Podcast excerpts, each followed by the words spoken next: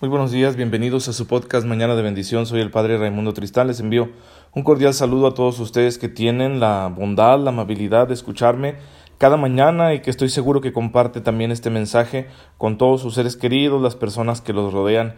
Que procuremos, procuremos que en primer lugar, que algo bueno llegue a nuestros oídos al comenzar el día, porque estamos tan llenos de cosas superficiales o de cosas negativas que hasta por salud mental necesitamos nosotros estos mensajes. Así que ojalá que si a ti te sirve, bueno, lo puedas compartir con los demás, seguramente les alegrarás un poco el día. En segundo lugar, pues es un mensaje que está destinado a acercarnos a Cristo, así que Esperemos, hay que orar por esto para que realmente sea así y bueno, que cada vez nuestro corazón y el corazón de todos los que escuchan este mensaje se esté acercando más al Señor. Que hoy en día, por, por estar tan rodeados de, ruidos, por vivir en un mundo, no sé, con tantas cosas que nos distraen, o, también, ¿por qué no decirlo? Hay, hay muchas corrientes de pensamiento, de moda, de cultura que se apartan del Evangelio o que son contrarias al Evangelio. Y bueno, en ese sentido es difícil evangelizar, pero con el favor de Dios, con nuestras fervientes oraciones, este mensaje humilde servirá para acercar a muchos al Señor. Hoy en lunes también, pues hay que decirlo, todos necesitamos un empujoncito, un, un aliciente de parte del Señor, porque después del descanso del fin de semana, después de habernos encontrado con Él en la Eucaristía, pues viene otra vez la rutina, la lucha de cada día, el esfuerzo, las responsabilidades, los quehaceres, el trabajo, eh, los imprevistos, las contradicciones, el estrés, la presión, etcétera, y todo aquello en ocasiones parece que acaba con nosotros. Bueno, pero si, si comenzamos bien la semana, la jornada laboral, tomados de la mano del Señor, triunfaremos, porque con Él siempre se triunfa.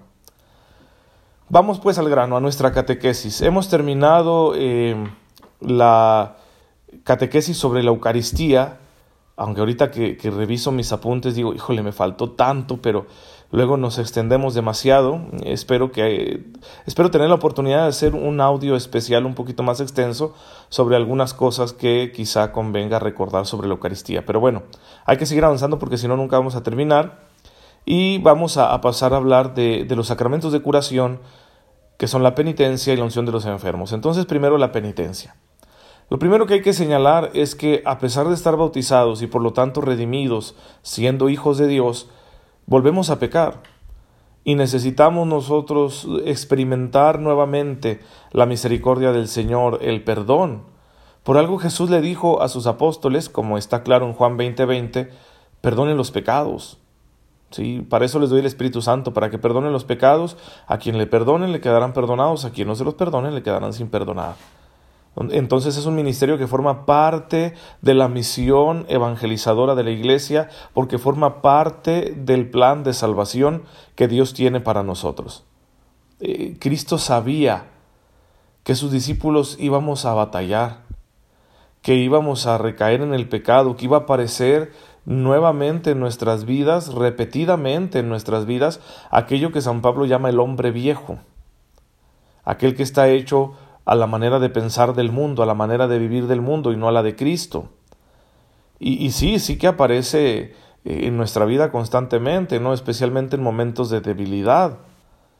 Yo eh, tengo un problemita ahí en el corazón, eh, tengo crecimiento de corazón y de cuando en cuando que me siento mal, me pongo triste porque no estoy descansando bien, obviamente, cuando ando un, poco mal de salud.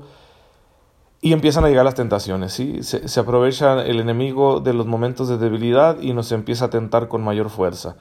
Siempre me siento tentado a muchas cosas. Por ejemplo, la gula para mí es una tentación constante. Pero cuando llegan estas tentaciones más intensas, yo digo, ah, caray, o sea, aquí se está poniendo la lucha especial porque alguien ya detectó que yo ando débil y me quiere apartar del camino del Señor y se aprovecha de mi tristeza, de, ese bajo estado de ánimo en el que caemos cuando estamos pasando, por ejemplo, un problema de salud que interfiere con nuestro rendimiento y, ahí está el riesgo, ¿no? De, de caer en el pecado decir, bueno, pues va, no, o sea, ya no me importa, pues si de todos modos la voy a pasar mal, por lo menos pasarla bien un ratito haciendo esto o lo otro.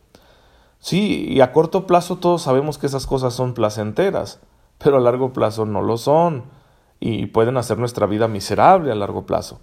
Por eso es lógico que el Señor nos prevenga contra eso desde el principio, desde que se reveló al pueblo de Israel mediante los mandamientos, y Jesús no va a ser la excepción, de hecho Jesús nos va a pedir más todavía.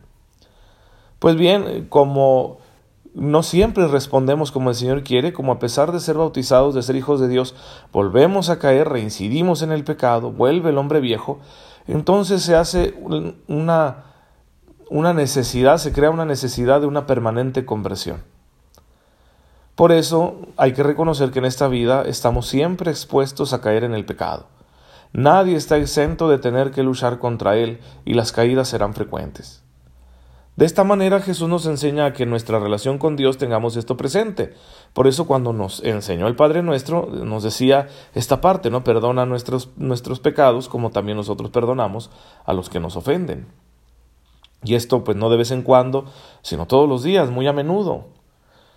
Los apóstoles, los evangelistas, la iglesia del Nuevo Testamento, pues va a, a seguir con coherencia esta enseñanza de Jesús. Por eso primera de Juan 1.8 dice, si decimos que no tenemos pecado, nos engañamos y la verdad no está en nosotros. Lo mismo dice San Pablo en 2 de Corintios capítulo 5 versículo 20. En el nombre de Cristo les rogamos, reconcíliense con Dios. La llamada de Jesús a la conversión siempre está presente.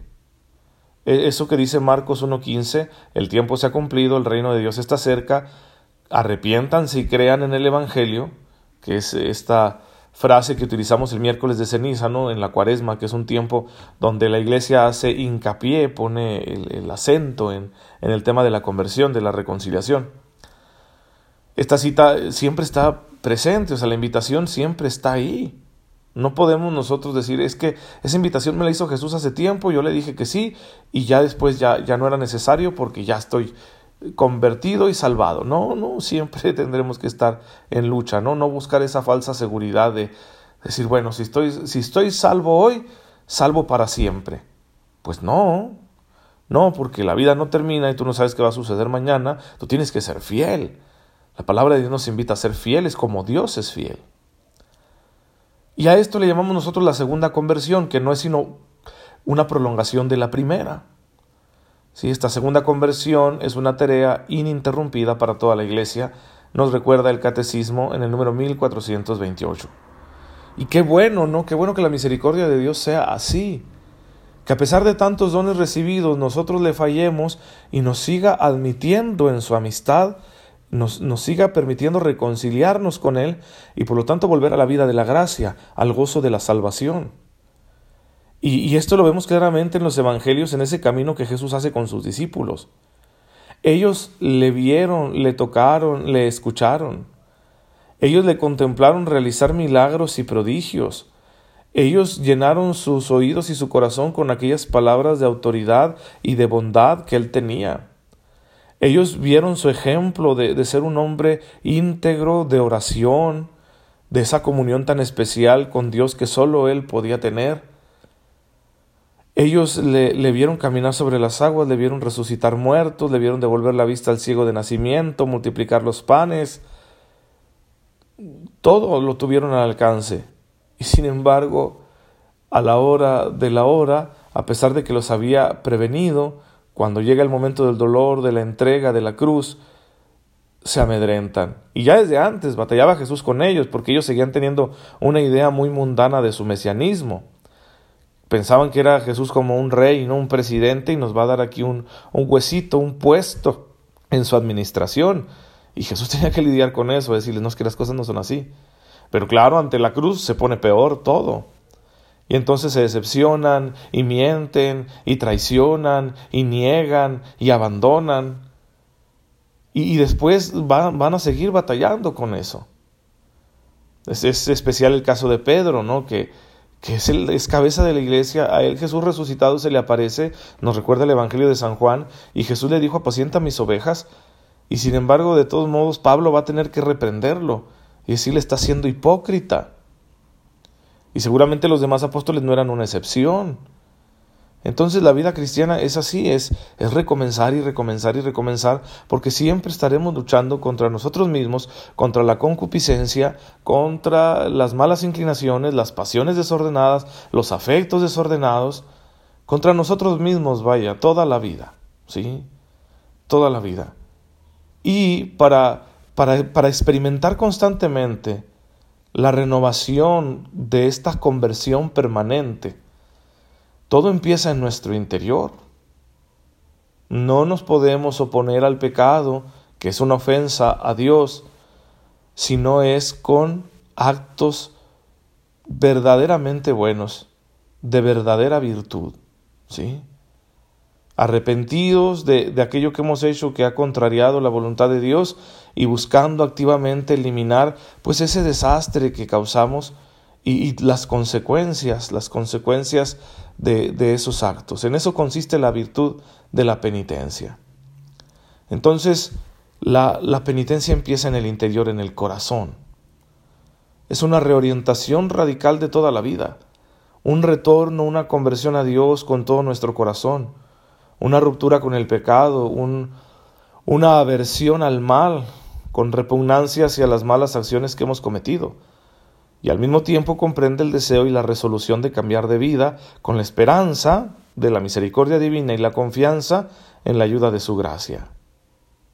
Esto nos dice el Catecismo de la Iglesia Católica en el número 1431.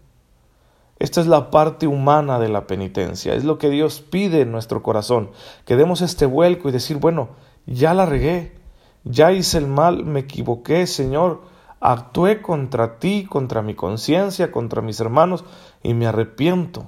Detesto esto y no quiero volverlo a hacer. Es una lucha difícil, ¿eh? porque la mayoría de las veces pecamos porque nos agrada. No hay que, hay que pedirle a Dios la gracia de detestar el mal que creamos, el mal que hacemos con nuestra voluntad. Pero luego, claro que esta penitencia no es nada, no vale nada si no tiene el complemento divino porque no es que Dios me perdone por mi penitencia. Mi penitencia solo me, me ayuda a, a, hacer una experiencia auténtica de su misericordia, a no ser un cínico, pero es la acción divina del perdón la que me libera realmente de mis pecados, la que me hace experimentar la misericordia. Entonces en el sacramento de la penitencia es el encuentro entre Dios y el hombre, cada uno pone los actos que le corresponden.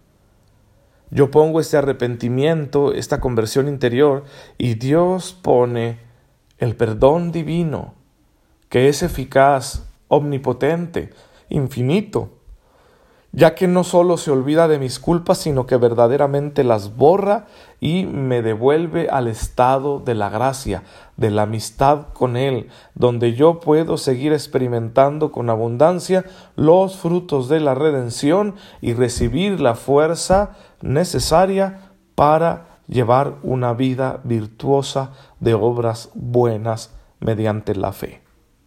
Eso solo puede suceder gracias a Dios. Pues Dios pone lo que es imposible, ¿no?